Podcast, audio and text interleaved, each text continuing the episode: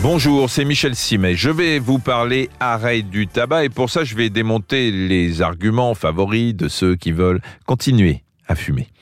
C'est une autre manière d'aborder les choses parce que le fumeur, je le connais, il est retors, il trouve toujours une bonne raison pour différer ou éluder la seule bonne décision qui soit, celle d'en finir avec le tabac.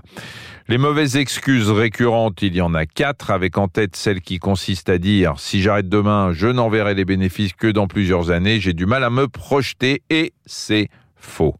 Quand vous fumez, ça augmente votre pression artérielle et votre rythme cardiaque. Donc, si, bah, vous arrêtez de fumer, bah, concluez vous-même. Hein.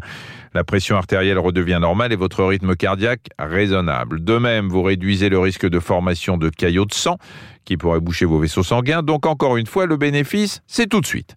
Et ce, quel que soit votre âge.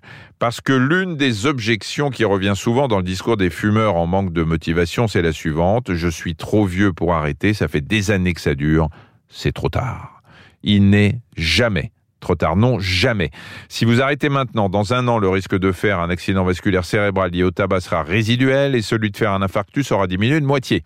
Par ailleurs, vous allez quasi instantanément sentir que vous retrouvez votre souffle, sans parler des mille et un petits bobos, sinusites, maux de gorge, infections diverses, auxquels vous êtes sans doute abonné depuis que vous fumez et dont vous serez débarrassé. Peut-on arrêter un peu de fumer?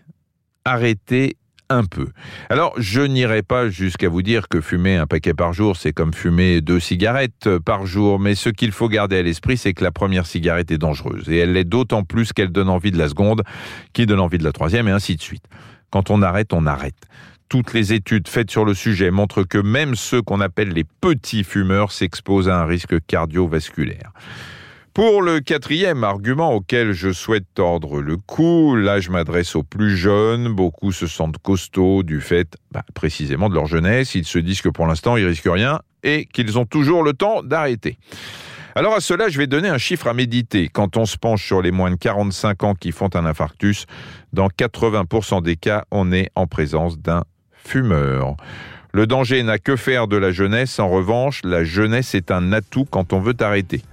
Si vous avez moins de 30 ans et que vous arrêtez, le risque cardiovasculaire disparaît quasi complètement.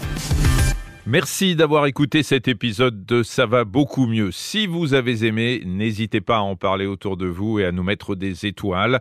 Retrouvez tous les épisodes sur l'application RTL, rtl.fr et sur toutes les plateformes partenaires. À très vite.